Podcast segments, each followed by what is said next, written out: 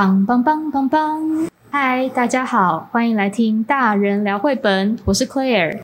我是小福，我们今天又是异地采访的特辑了。我们今天来到的是什么样的地方呢？我们来到台中的晨曦社。今天好像是 Claire 第一次来到这间书店，你一踏进门有什么感觉？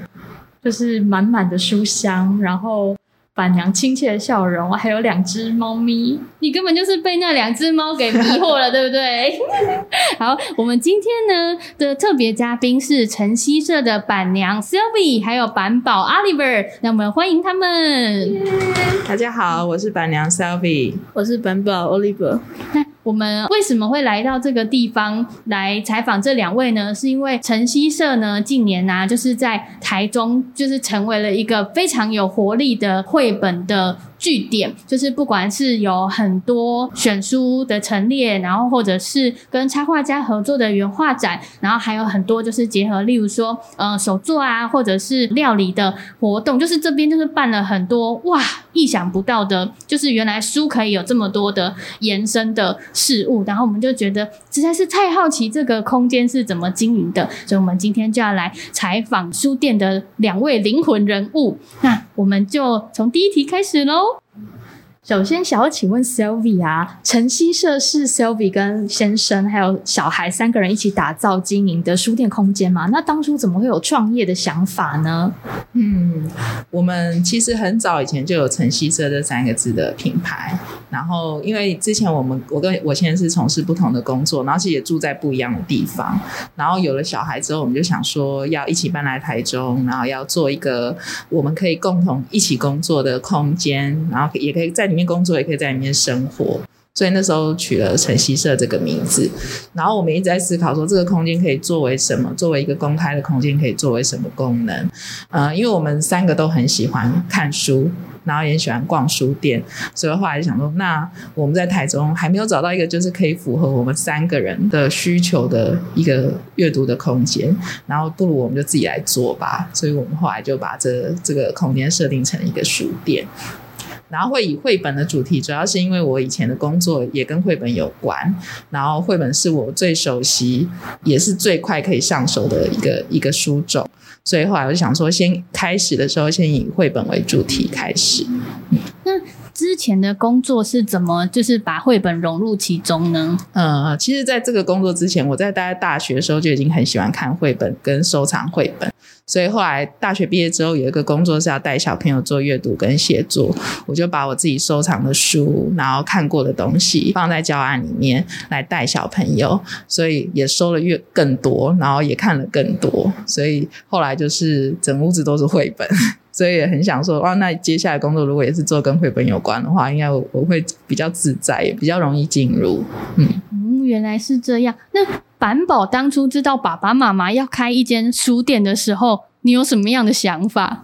我本来也就是很喜欢看书，所以听到爸爸妈妈也可以开一间书店，我也很开心。那听到要开书店的时候，难道不会想说啊，什么这样爸爸妈妈的时间就是会被瓜分掉，没有人可以陪我玩吗？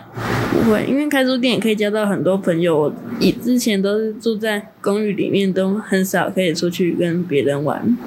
然后开书店之后，就可以常常跟大家一起分享自己喜欢的东西。嗯，好棒哦！对啊，就是用书交到了很多好朋友。对，然后每天都有川流不息的客人来拜访，好热闹。对呀、啊。哎，那请问三个人的分工会是什么呢？我们其实没有特别分工诶，就是其实三个人可以做工作，可以互相，就是都可以互相交替做。不过有一些工作是真的是，比如说像手冲咖啡，就是只有社长可以，所以如果他不在，我就不知道该怎么办。然后活动的摄影啊，还有一些就是图像，就是活动的一些。就是设计的一些部分，就是因为他是学建筑设计出身，所以那个部分美工的部分，我们就是交给他。嗯，然后主要的活动的企划，还有就是跟书的引进啊，还有书的盘点那些，就是由我来做。他的话就是统管一切。哦，你才是幕后的大 老板，是不是？督导一切。然后有一些选书他，他他会做，他也会参与活动的企划，然后甚至我们后来有一些邀约跟一些企划是以他为主的，所以就是以他的想法，我们会把他的想法放进去。嗯，那板宝自己最喜欢在书店里的什么工作？讲故事给大家听。哇，好好棒哦！那你们有付工资给他吗？有吗？没有。你是被诱拐来的童工？童工。可是喜欢的是有有看不完的书，好吃的东西给你吃，对不对？真好。嗯，哎，那呃，刚才 Sylvie 有提到说，其实晨曦社这个名字是在他创立之前就已经想好了。那当初是怎么样发想这个名字的？那时候我们要来台中，要搬来台中住的时候，其实是我跟我先生两个人都要放下我们原本已经大概做了十几年的工作，然后。回到家里，因为我们想要将来的工作是我们就在生活里面，所以就等于是说回归到家庭。然后我们在想那个那个品牌的名字的时候，就在想说，嗯，历史上最有名回到家里工作的那个人就是陶渊明。然后我们就去看了他的文文字，然后就找到了里面有一段话，就是陶渊明那时候辞官，他要回家的时候，坐在船上，然后很期待可以赶快看到他们家，看到即使看到屋檐，看到家门也好，然后就在船上一。一直拉着拉长的脖子看，可是因为那时候还没天亮，然后就一直很急着想说天怎么还不亮？他就说了一句说：“恨晨光之熹微。”然后我就把那里面的“晨”跟“曦”就拿出来当做是我们的品牌名字，就是希望大家可以看到这个名字，可以体会到其实我们是很期待而且很兴奋的，想要快快回到家，然后在家里生活工作这样子。嗯。我一开始都一直以为这是用日文命名的，哦、就是早晨的日光这样。我，我们的那个英文名称其实是用日文 Asahikari 做、嗯、做的，对。对，当初看到就觉得哇，这名字也太美丽了吧，很有诗意的一个名字。因为我很喜欢日文的里面的那个 Hikari 的意思，因为它不一定是指阳光，它可能是指灵光，嗯、或者是某一种特殊的光，有的时候是从心里面发出来的，或是你在读书的时候那个受到感触触发出来的光，所以我很喜欢那个字，所以我就把它放进去里面。嗯，书店里面不止就是呃有三位呃员工，还有另外就是呃两只可爱的小猫咪，可以请板宝介绍一下它们叫什么名字吗？我们有两只猫咪，就是比较大的，它叫做仔仔，它是我们先收养来的，它是男生，是黑猫吗？嗯。那另外一只呢？另外一只它叫灰灰，它是女生，然后它也是我们也是朋友收养给我们的。那他们在店里面都负责什么工作？负责卖萌。你会担心客人比较喜欢来找他们玩，不找你玩吗？不会啊，因为你很喜欢跟他们玩，对不对？对，他们玩在一起。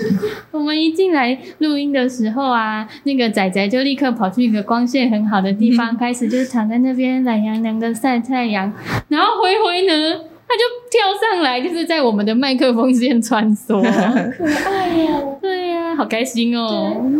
那也 想请问 Selfie 和板宝，就是打造书店的过程做了哪一些准备，还有取舍吗？嗯，其实从找这个点啊，我们大概就花了三四年的时间吧，就看了很多的房子，然后因为我们要找的一个这个地方，可能是我们除了工作之外，也是我们要住在这里、生活在这里的地方，所以我们要考量的点有很多，所以那时候找的时候也是波折很多。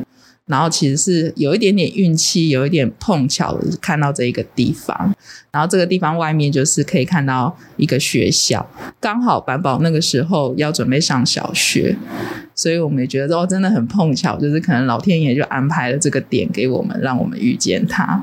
然后他其实是一栋年纪跟我差不多一样的房子，所以有有一点点年纪了，所以那时候要重新翻修整理，就是把它做成我们想要的书店的样子，其实蛮花精神，也蛮花时间的。然后幸好那个社长他有就是。他因为他以前是建念建筑系的，所以他有一群好朋友，就跟他一起，就是设计的部分就交给他们这样子。嗯嗯，那你们当初在嗯、设计这个空间的时候啊，你内心有想说有哪些元素，或者是有哪些的布置的巧思是你一定要放进来的吗？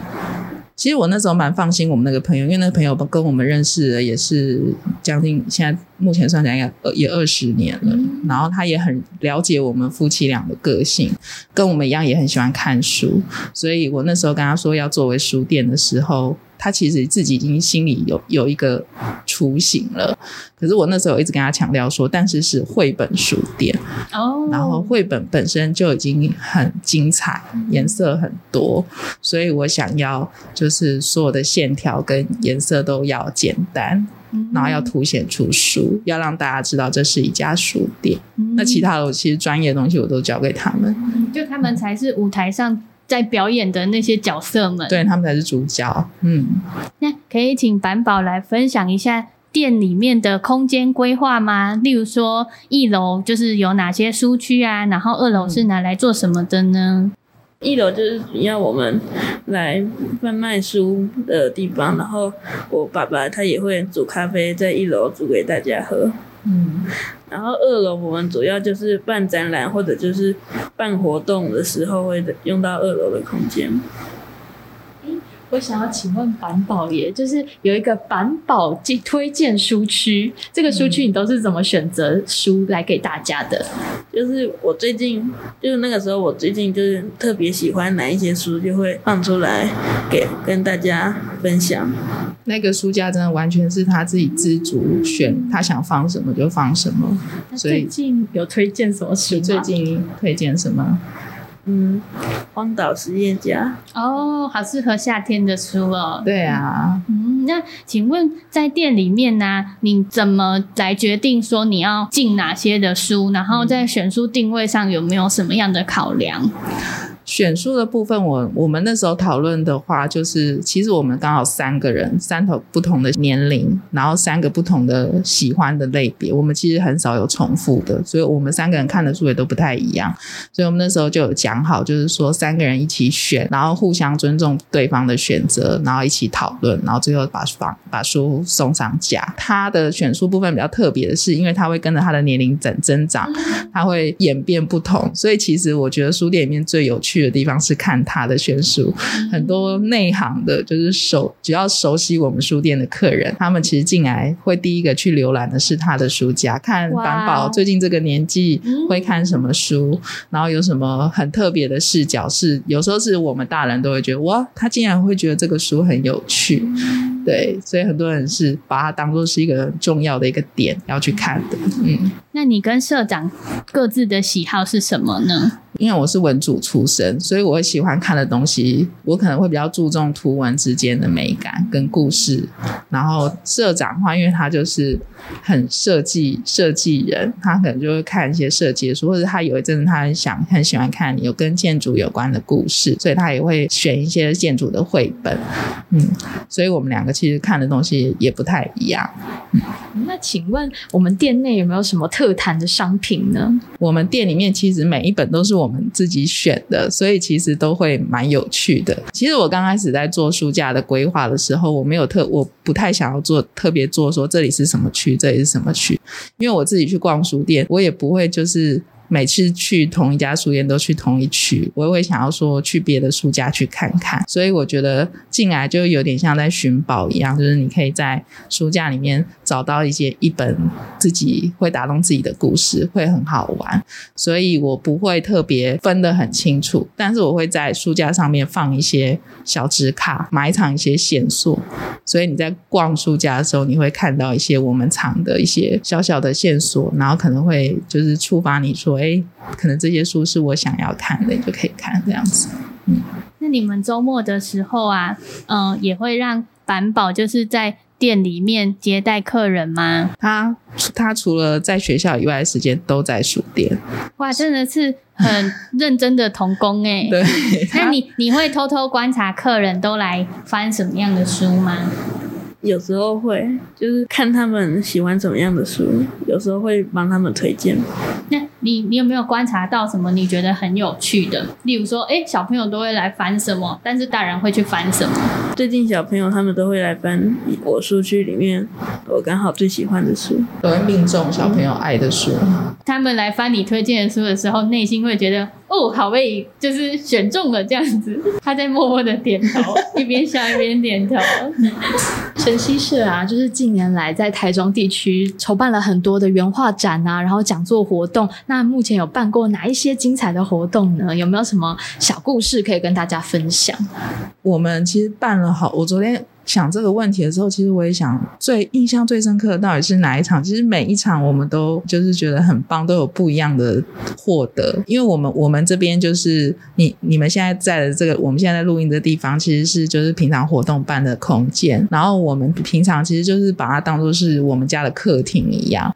然后来书店办活动的，不管是作者、编辑，或者是出版界的人，或者是来听的读者们。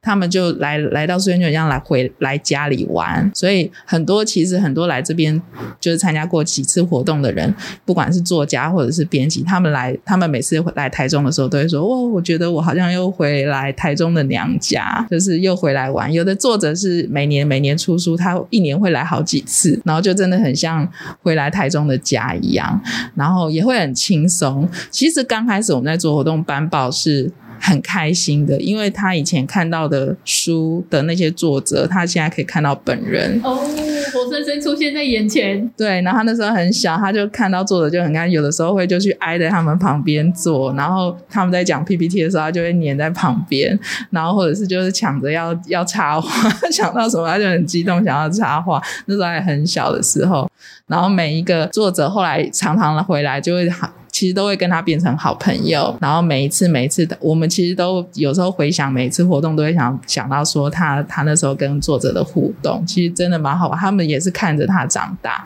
然后看着我们书店长大。嗯，而且我刚才一走上来就发现那个呃楼梯旁边的那个墙壁啊，上面就是有很多那个来这边办展览的或是办活动的那个创作者留下的痕迹。对我们，我们莫名的称。变成了一个传统，就是 本来我们是二楼的空间全部都是刷白墙，所以那时候来策展的画家或者创作者，他们都觉得嗯很棒，就是他们可以施展的空间很大。然后我们也是都说，你们想要怎么布，你们就怎么布，你们要装什么装置就做什么装置，反正这是我们，因为是我们自己的房子，所以事后在修复的工作我们都可以。就都可以弄好，也不用跟房东交代这样子，所以他们就玩得很开心。然后要撤撤展的时候呢，就是我们有时候有几个比较熟的作家，我们就会问他说：“你要不要？就是比如说我们很喜欢他那个故事里面主角，你要不要把他留在留在书店里面？”他就随笔在墙壁上画了一下，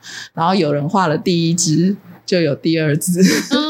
然后后来有一些作者是，他就会自己准备好画具，说：“我想好了，板娘，我今天要画哪里，自己画。”对，所以后来我们的墙壁上就有很多我们的好朋友们帮我们留下，连玻璃上面，嗯，就是窗户上面，还有那个就是你们刚刚经过那个楼梯上面都有很多。然后小朋友来会有有的就会发现说：“哎，上面有谁谁谁是是从哪一本故事书里面出来的？”其实我们都没有事先设定好，这就是每一次的机缘，然后他。他们就在这里留下来，嗯，因为像我去日本的一些就是书店的时候，会发现他们也会有嗯、呃、插画家啊或者是童书作家，他们会签名，然后把它裱框，然后放在就是书店里面的一个位置，然后就觉得说、嗯、啊那种。就是跟创作者很紧密连接的那个关系，让人觉得好感动。我也是，我去日本的时候很喜欢看那些小角落，嗯、然后或者是看作者跟就是在书店里面留下可能是一个作品或者是签名书，嗯、我觉得那很好玩。然后他们来，有时候有的有的读者来也是会特特地来找这个来看，嗯。因为我们平常如果要看到就是亲笔签名，可能得在画作或是在呃亲签书上面才找到，但它现在变成一个放大版，直接在墙面就是超可爱的。对，像现在离我们最近的就是呼噜呼的书店小猫的 那幅画，然后旁边那个 也也是有一只真实黑猫，真猫版。对，没错，躺着晒太阳，好像是直接从那个绘本里面跳出来那只猫。星子那时候在画的时候，他们两只猫就在旁边跑来跑去，星子就好开心，哦啊、真的书店小猫。像是 Selby 也有跟就是那个和果子的工坊叫寻食，嗯、就是合作举办那个故事点心时间。那这个灵感当初是怎么来的？其实，在这一个点心之时间之前啊，我们书店有做了很多的故事时间，然后那个故事时间其实我们都会设计一个互动的活动，在讲完故事之后，刚开始的时候我们会做一些小手作，让各个年级的小朋友都可以参与。然后后来因为板宝他就是那种看到书里面如果有讲吃的，他就会说好想吃哦。那你可以做给说故事的小朋友听吗？那不然我们来一起做。所以后来我们就会把它就是真的放到活动里面。然后我们发现，只要活动里面是吃的啊，连爸爸妈妈都很爱，也特别受欢迎。所以后来我们有就是连续做，甚至做到后来有特别节庆，比如说万圣节跟圣诞节，我们会固定做一个故事套餐，就是从故事里面延伸出来，然后设计成真的是一套餐，小朋友跟爸爸妈妈可以一起来吃。然后从甜点、主菜、汤啊，都全部都是从绘本里面出来，然后里面会有一个部分是小朋友可以自己动手手做，然后因为这个部分还就是蛮蛮有趣的，可能是一个蛮特别的发想，其他书店可能也还没有做到这个部分，所以那个时候就变成说有一些合作就会来跟我们谈，说我们是不是也可以做吃的。然后像寻食，他是跟我们是认识蛮多年，因为就是书店刚开始我们就认识的朋友。他是做一个做核果子的老师，然后他也是很喜欢跟小朋友玩。其实他做那个核果子的课程是很贵的，而且其实很难，小朋友其实很比较难进入。可是他很想要让小朋友就是也可以认识这个核果子的有趣的地方。其实有一些核果子它是有季节跟故事在里面的，所以他希望可以借由这个比较。书店比较亲近的空间，可以让小朋友亲近这个和果子的点心，所以那时候他就跟我们讨论说，不然我们就每个月根据季节设计一个点心，让小朋友可以一起做，然后也可以，我可以说一个故事给小朋友听，然后搭配那个点心这样子。嗯，我当初会认识到寻食那个品牌，是因为我去那个旅人之声办讲座的时候，那个乔英就是也是安排，就是请那个寻食的老师做那个嗯星空羊羹来当那个。就是来听讲座的人的一个小小的伴手礼，嗯、然后后来我才知道说，哎，他也有跟就是晨曦社一起合作办这样的活动，我就想说，啊，可恶，我好想要在现场哦。我们那时候有超多大人想参加，然后都会说，那我可以去借小孩吗？然后巡视老师很严格，因为如果是我自己办活动，我都会说没关系，你就把自己当小孩，你就来吧，我还是会让他做。可是巡视老师很严格，说只是 for 小朋友。所以他们都会说：“那我可以借板宝嘛？板宝那时候常被出借去当他的他们的小孩。哦，那板宝有在现场当小助手吗？有啊。那你那你，你有没有哪一哪一些料理让你印象最深刻？就是你现在想到口水都要滴下来的。嗯，有那个之前有来做的酱油烤丸子。哦，对是不是野猫军团还是哪一本里面也有？酱油丸子是哪？对，是野猫军团、嗯、也有。也有出现哦，那个真的超多小朋友参加，因为只要听到是野猫军团的，大家都，而且还要烤团子。对啊，我也好想参加，那我下次也可以借板宝吗？借他的人头，可以提早预约哦。那你们就是呃有这些将书还有料理，就是一起合作的这些活动，然后也有把它延伸到就是你创作的呃一本书，叫做《书店家之味》。板娘的亲子绘本料理里面，那当初怎么会想要就是写下这本书？其实那时候也是因为我们就是开始做了跟吃的有关的书的活动的时候，我们就认识了一些编辑啊，跟出版社。然后那个编辑跟我变成好朋友之后，他有加我脸书好友，他就每天都在看我做做便当给板宝吃，然后或者是做了什么菜，他就说：“哦，这些都好适合写在书里面哦。”所以他就来跟我提了一个提案说。说不如我们就把就是你们在书店里面做做的这些料理，还有就是这些料理的故事，把它写成一本书。然后我那时候其实没有想太多，我想说应该蛮简单的，因为我就每天都在做啊，应该很好写。所以我就我就说好好好，就答应了。结果后来才发现哦，做一本食谱书真的没有想象中的那么容易。嗯，你觉得阅读与日常饮食的结合啊，就是有什么魅力？嗯、像你刚刚有提到说，哎，只要是食物主题的活动，大家的报名就会很踊跃。嗯、你觉得它到底是什么地方在吸引着大家？我觉得，因为那时候我们想要把就是阅读跟饮食放在一起的原因，是因为我觉得那其实就是我们就是书店这在我们我们家三个人就是平常生活里面最重要的两件事情。然后其实它也已经在我们生活里面就是很自然了。我觉得来我们书店听故事的小朋友跟家庭啊，很多都是觉得他很喜欢板宝的阅读习惯，然后很喜欢他选的书，然后很喜欢我们整个家给大家的感觉，所以来来参加我们的活动。所以我觉得饮食跟阅读的这个部分，只是这个活动的设计跟食谱，只是在体现出来给大家看，说其实可以这样子。大家就可以就是很自然的把阅读带进去生活里面。嗯，板娘真的对料理很有研究。那之前有跟民宿合办过晚餐的绘本读书会这个活动吗？嗯、那客人们有什么样子的回馈吗？嗯，那个时候刚好是就是疫情稍微缓的那个季节，然后民宿他们希望就是把客人叫回来。可是民宿他们没有，他们之前没有供餐，所以他们希望就是客人来参加活动的时候也可以留下来吃饭。他就问我说，可不可以设计跟故事主题有关？我们刚刚只是去帮他们选书而已。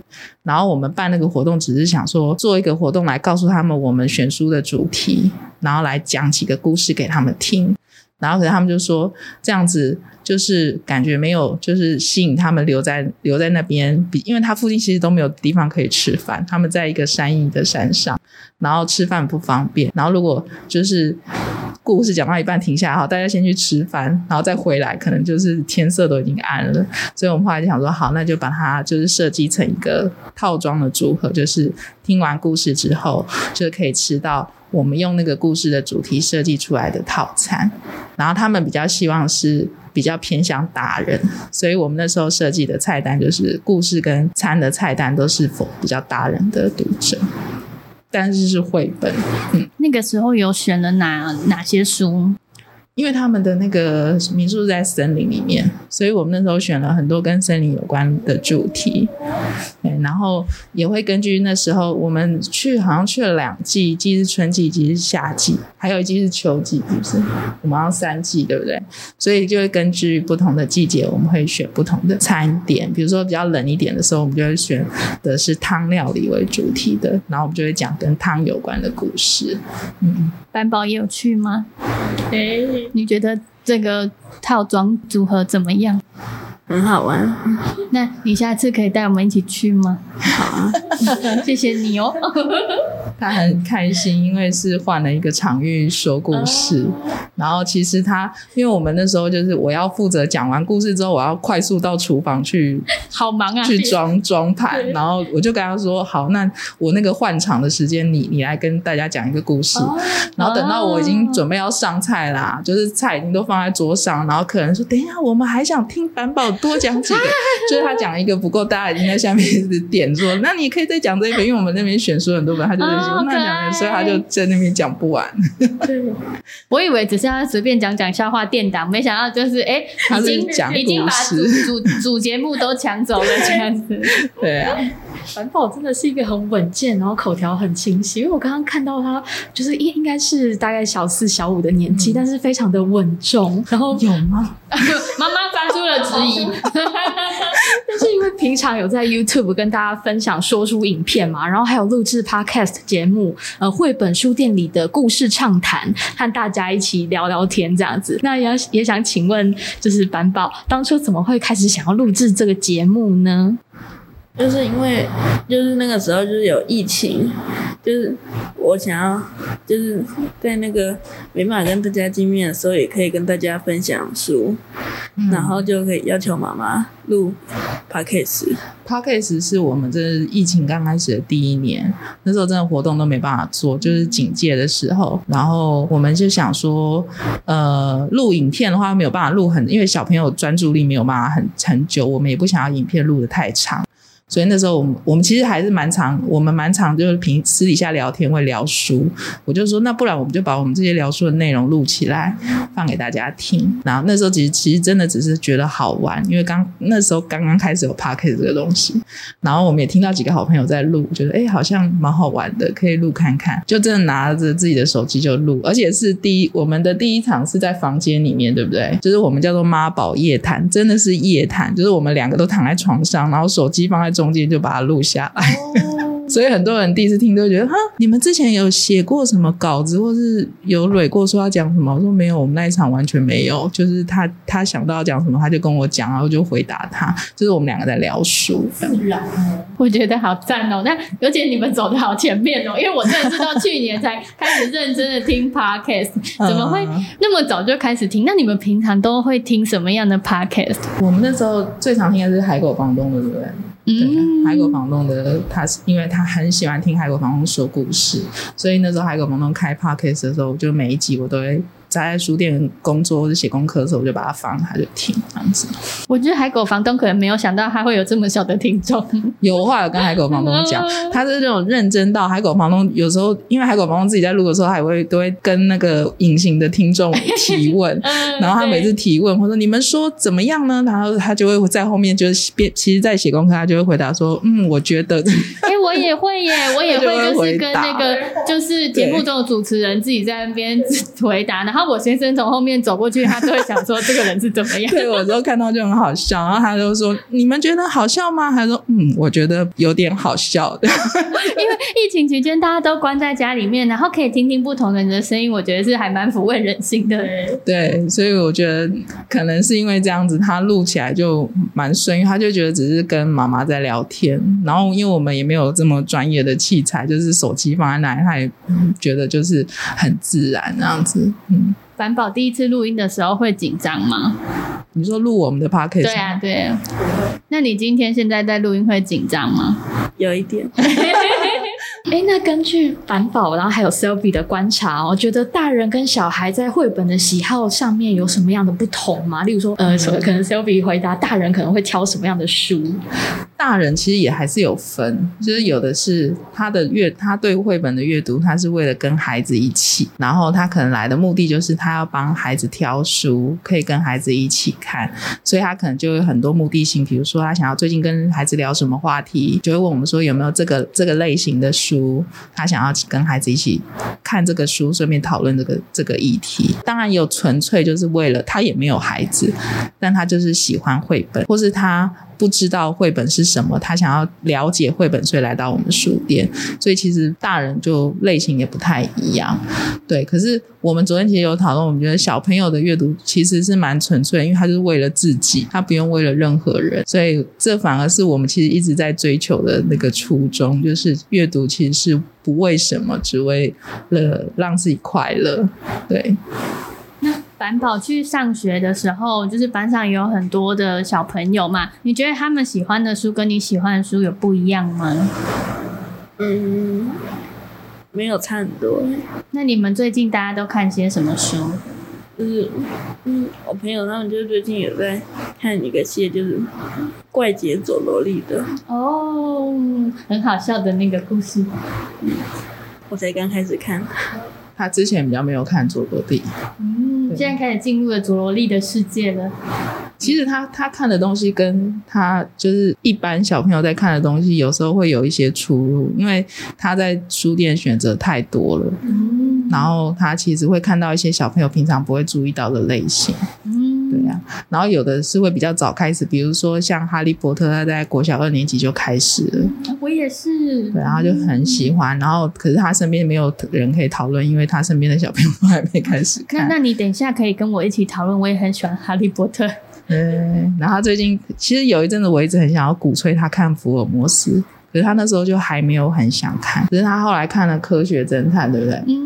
看了一些侦探的故事之后，我就跟他说，其实他们都是侦探类的，来自于福尔摩斯，哦、所以你可以看一下。所以他最近开始对福尔摩斯有兴趣。福尔摩斯我也是很喜欢，而且我小时候同学就会分两派，就是有一派可能喜欢怪盗的故事，有一派喜欢侦探的故事。嗯，那你们觉得，就是大人跟小孩啊，在童书这个产业，分别担任什么样的角色呢？你要回答吗？我们有讨论，昨天有讨论这个问题。对，因为我我觉得就是这个角色的部分啊，我觉得其实一般人都会觉得说，大人就是要带领孩子的那一个说故事的角色，嗯、小朋友就是比较被动的是听故事的角色。但是呢，在晨曦社，我觉得是其实是可以反过来，甚至可以一起的，然后没有特别限制。就像我们书店里里面。所有的选书跟想法跟活动的设计，其实都我们没有特别设计说，这只能这个活动只能给小孩，不是这个活动只能给大人，是大家都可以一起参与的。所以小朋友也可以说故事给大人听，然后大人也可以只是听故事，然后不需要想很多什么要教小朋友什么，或者要告诉小朋友什么。嗯。那板宝，你觉得呢？觉得就是小朋友，就是我们最近有很多，就是在学校，有时候小朋友也会讲故事给我们听。哦，其他同学会分享给你们。嗯。那比较小的小朋友，对不对？哦，真的哦，因为想象中都是可能哥哥姐姐会讲给比较小或者是比较呃低年级的同学们，但是你们也有可能就是是听到年纪比较小的小朋友说故事给你们听。嗯，怎么这么酷？对啊，而且很多人来书店看到他讲故事，都会回去就会激发他们也想要讲故事。哦。哦你是说小朋友他听到说，哎、欸，这个哥哥他在讲，嗯、那我回去我也可以试试看。对啊，好棒哦！那两位看过这么多的绘本，自己有没有最私心推荐几本给大家呢？你要先讲还是我先讲？呃，他们两个人身边各有一叠书，是不同的书。其实叫我们书店店员挑最喜欢的是最难的一题，超难的，因为都通常都是每一本我们都有喜欢，对，恨不得就是哎、欸，整个书柜。都搬过来，对啊，对啊。我先就是我最喜欢的，我有喜欢的河马波波的剉冰派对，这个是他好小的时候，大概三岁四岁就很喜欢的一本书，嗯，但他现在已经绝版了，嗯。所以你最喜欢这本书里面哪一个画面吗？这一本是在讲他们就是木马伯伯和他的朋友们就是做差冰的故事，然后有一天他们就做差冰给巨人吃。然后最喜欢的是里面最后这里哦，里面有他们做的巨无霸彩虹剉冰，看起来很好吃。对耶，一个好像游泳池一样大的一个大碗，然后上面是七彩的刷冰。对，哇，那那我想当那个巨人，怎么那么好，有人帮我做刷冰？而且还刚才最后有一页是那个小动物，他们吃完七彩的刷冰，大家的舌头变不同的颜色，对，超可爱。嗯，那你为什么喜欢这本书？因为我小时候也就是从小就喜欢吃，所以就对吃的绘本就会比较。小时候你问他喜欢什么书，十本里面有九本都是吃的。其实我也是这样哎，真的。然后每本他都想要我叫我带他去吃，或者叫我做给他吃。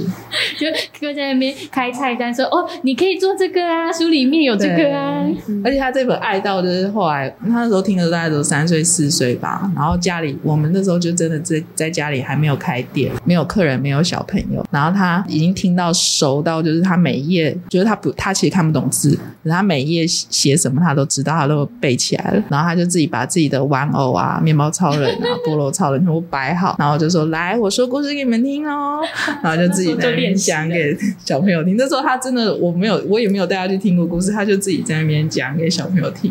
然后我还把它拍下来。然后后来长大看到他说：“对，我好喜欢这个故事。”哇，真的。很酷哎！我我你刚才讲的时候，我原本以为是哦，那些玩偶他们要扮演书里面的角色，开始做抓饼。不是，是他在，他就是说故事的那个人。嗯、他们就是他的哎小听众坐在前面。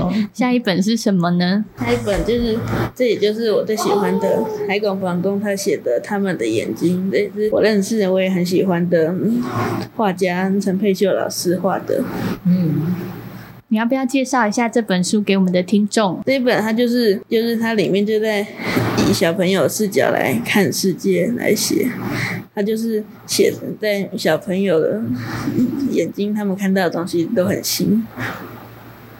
那你觉得房东有写到你的小朋友的是写的是对的吗？对，我也 我也这么觉得。嗯，班宝刚刚那样讲的时候，我内心还蛮震撼的，因为我读的时候，我都会在，我都想的是说啊，他是一个叫勉励大人，就是我们要一直用一个很新的眼光去看世界。但是刚刚板宝是说他是孩子的视角，嗯、然后就想说、嗯、啊，对呀、啊，我怎么没有想到？不管看什么都很新。对，可以也买了这本书，那超爱这本，而且我还疯狂送我同事，真的 推广大使。板宝最喜欢这一本书里面的哪一个画面呢？那里面他就是他，因为这个画家他就是把这本书他画的就是只有蓝色跟黄色。它里面我最喜欢的是最后一个这个星球的哦。就是有很多的星球，很像是悬在空中的那个房间里的吊饰，它其实很像宝宝在看的那个哦，对，玩具，对，其实有一点隐喻的东西在里面。哦，你为什么最喜欢这一页？嗯，因为他就是这个故事，他就是在讲这些视角。我觉得小朋友他们看到的东西，比如说就是看到这个宇宙，他们应该看到的也不一样，跟大人不一样嘛。然后你觉得，你你觉得你以你用小朋友的眼光来看这一本，你觉得？觉得这一本就是我们的视角，真的就是这样，真的就是这样。他就非常认同，给这本书一万分，一个赞。那个时候，那个房东有邀请他在他的发表的时候跟他对谈。对，然后房东也说，哇，他真的长大了，因为就是口气跟以前小，因为他还跟我房东真的是每一本都来这边做，看着他长大，就看着他长大，然后现在讲出来的跟以前讲出来的都不一样，而且他随着他的阅读的量啊越来越多，然后领域越来越广，那他就是去解读这些作品的那个。观点也会不一样。对对，他那时候给房东几个提问，像他会问房东说：“那你们大人为什么会就是？哎，你那时候问什么？长大之后觉得最不想长大是吗？就是有没有不想长大的时候？哦、对，然后有没有只想要当小孩的时候？有没有还是觉得自己是小孩的时候？哦，对。啊会呀、啊，对啊，觉得我觉得很好玩，就是可以听到小孩对大人的对呀、啊。小的时候很想长大，现在已经长大了，很想回去当小孩。真的，对，很多时刻都觉得我要是现在才八岁就好了。对呀、啊，像我现在如果变回小孩，我就可以来这里参加活动，多赞啊！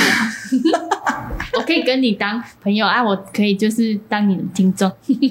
你现在也可以啊，对，我现在也可以。对，我内心还是有小孩。对，那还有没有什么想分享的书？有这些了。好，那换妈妈了吗？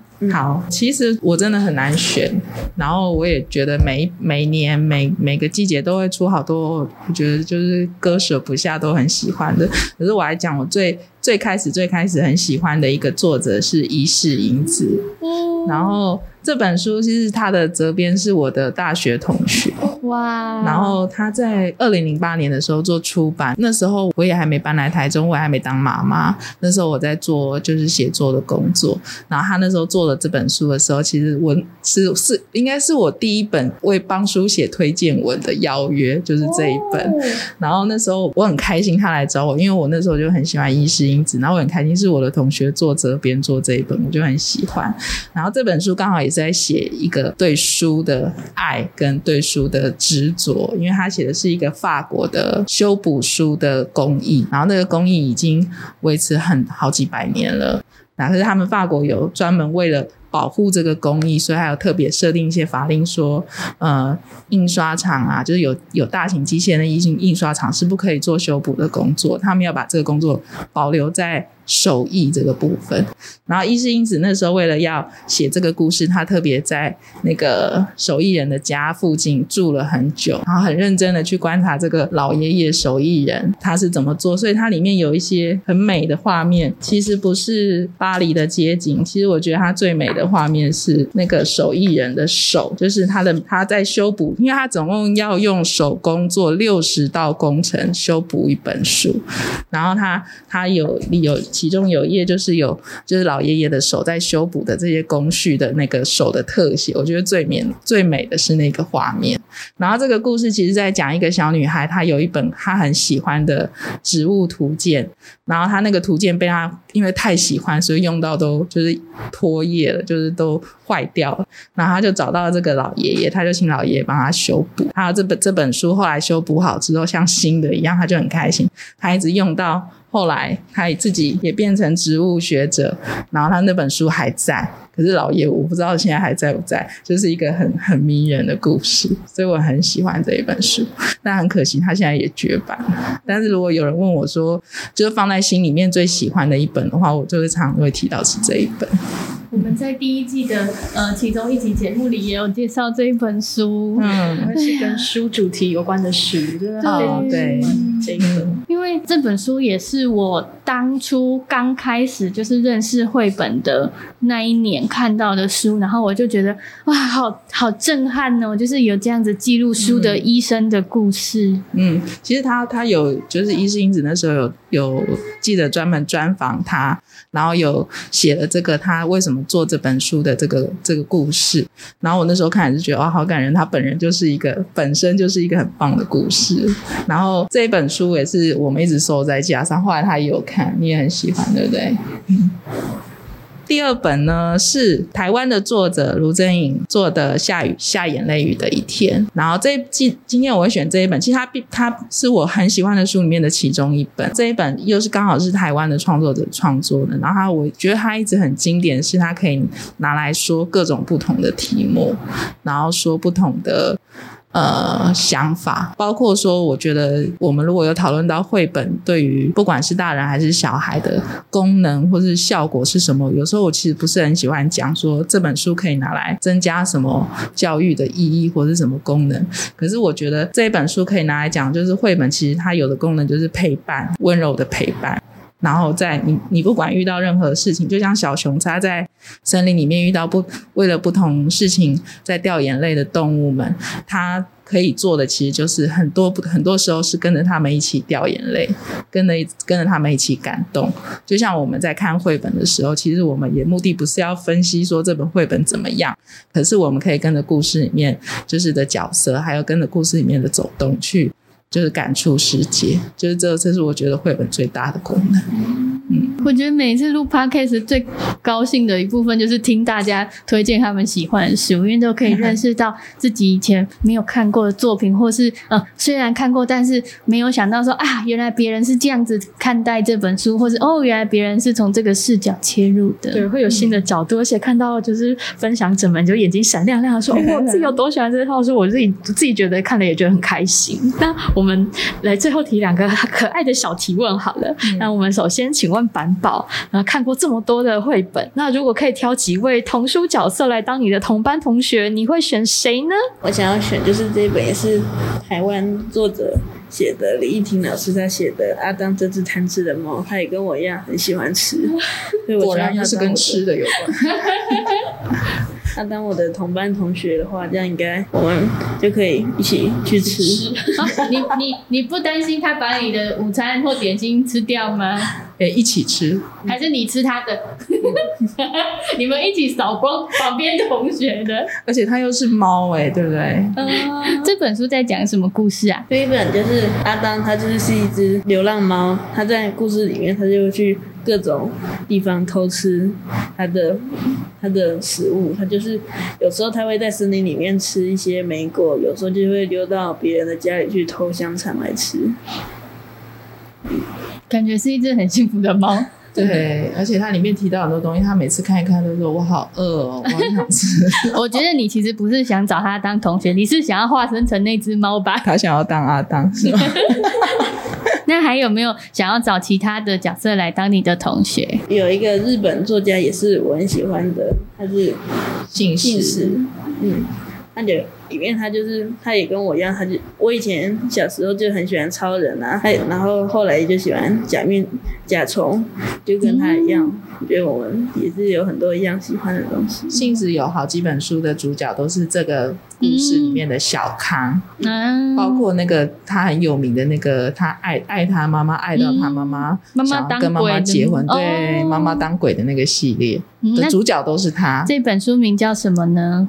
这本叫做《我要当假面骑士》，我以前最爱的一本书。哇哦，感觉会很聊得来耶。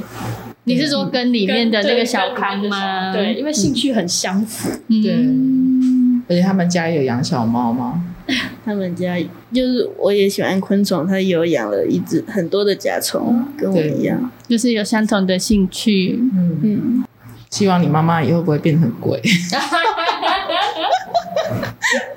好，那接下来想要请问 Selby，如果可以开一间童书主题餐厅，你的菜单上不可缺少的料理有哪些？应该要问板宝吧？啊，对呀、啊，我现在这样录下来、啊，我觉得好像比较擅长来开菜单，主谋都是他。对啊，是板宝哦。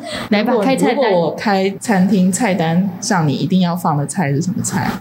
餐厅上，嗯，就是我便当里面有出现的菜。哦，那你最近就是吃到了哪些好料可以跟大家分享吗？嗯，在学校的时候，我就想吃到我妈妈做的，就我妈不擅长吃炸的，所以在我们家吃炸的蛮奢侈的。我不擅长做炸的，嗯，我不喜欢炸，因为要很多油。嗯，所以他有时候跟我点说他想吃什么炸的，我都会说那我们去外面吃。可是便当又要我自己做，然后他有一次跟我点炸猪排，哇！就是我挣扎了很久，终于炸给他吃。从此之后，他的第一名就是炸猪排。嗯，所以这个一定要放到那个餐厅的菜单上面。啊，嗯，只要你露出来那个痛苦的脸。其实我觉得，如果我们开餐厅啊，我有你们那个题目，我有想过，就是如果我开餐厅，我想要开那种，就是你进来你都不知道你会吃到什么，哦、然后餐桌上你就进来，然后坐在桌上，你就会看到一本书。哦，然后菜单就在那本书。就是我肯定每次进来，我选的书都不一样，然后你就会在你先你在看那本书的时候，你就你就可以慢慢吃到我我从这本书里面就延伸出来的菜色。哎、欸，我可以定位了吗？这样会不会比较有趣？超级有趣，啊、我想要来。嗯，好玩。那板宝会在上面就是放什么书？放《野猫军团》。对，我也是想到哎，因为里面的东西都好美味哦，超好吃的。你知道他之前就喜欢阿当的那个作者有做写了一本那个《美好动物园》啊、哦，我知道。然后里面有一只那个刺猬，他们中间有一幕就是动物园里面的动物们就是中场休息，中午吃饭时间是去食堂。吃饭，然后艺婷很有趣的就是他画动物们去吃荤的跟素的会分开，然后有的动物是吃肉的，像老虎啊、豹啊，他们就会吃一一块一块的牛排，然后那个吃素的就会吃很多菜。然后我就想说，他如果看到那一幕，他应该会跟我点牛排啊、猪排之类。结果不是，你知道他想要吃什么吗？是什么？烤蚯蚓三明治。哇就是 对，里面里面的主角那个刺猬，他的午餐是烤蚯蚓三明治。他跟我说：“我好想吃哦，你可以煮给我吃吗？”后来后来真的有变出来吗？有，哇，太厉害了！后来我们还要把它放到我们那本书里面。嗯所以大家如果想要知道食谱的话，可以去找那个书店家之味来，就是看一下到底要怎么做。到底什么是蚯蚓？对，蚯蚓三明治。好，那我们今天呢，非常感谢板宝跟 Selvi，就是来上我们的节目，回答了这么多有趣的问题。那如果大家想要呃参加晨曦社的活动的话呢，可以去哪里找你们呢？呃，脸书跟 IG 上面的专页，我们都会公布活动。嗯。那平常的营业时间是从几点到几点？平常除了礼拜二店休之外，呃，礼拜一到礼拜五是一点到七点，下午一点到七点。然后礼拜六、礼拜天比较早一点，早上十点开门，然后一样到七点。嗯，来的话可以看到板宝吗？可以。只要不是去上学的时候都有机会哈。嗯，是。那可以看到可爱的猫咪吗？可以，只要他们没有躲去睡觉。那如果大家喜欢这一集的节目啊，想要给我们一些回馈，或者是想要讨论什么问题，可以到哪里找我们？请到绘本小日子留言给我们哦。那我们今天的节目就到这里，说拜拜喽，拜拜，拜拜，拜拜。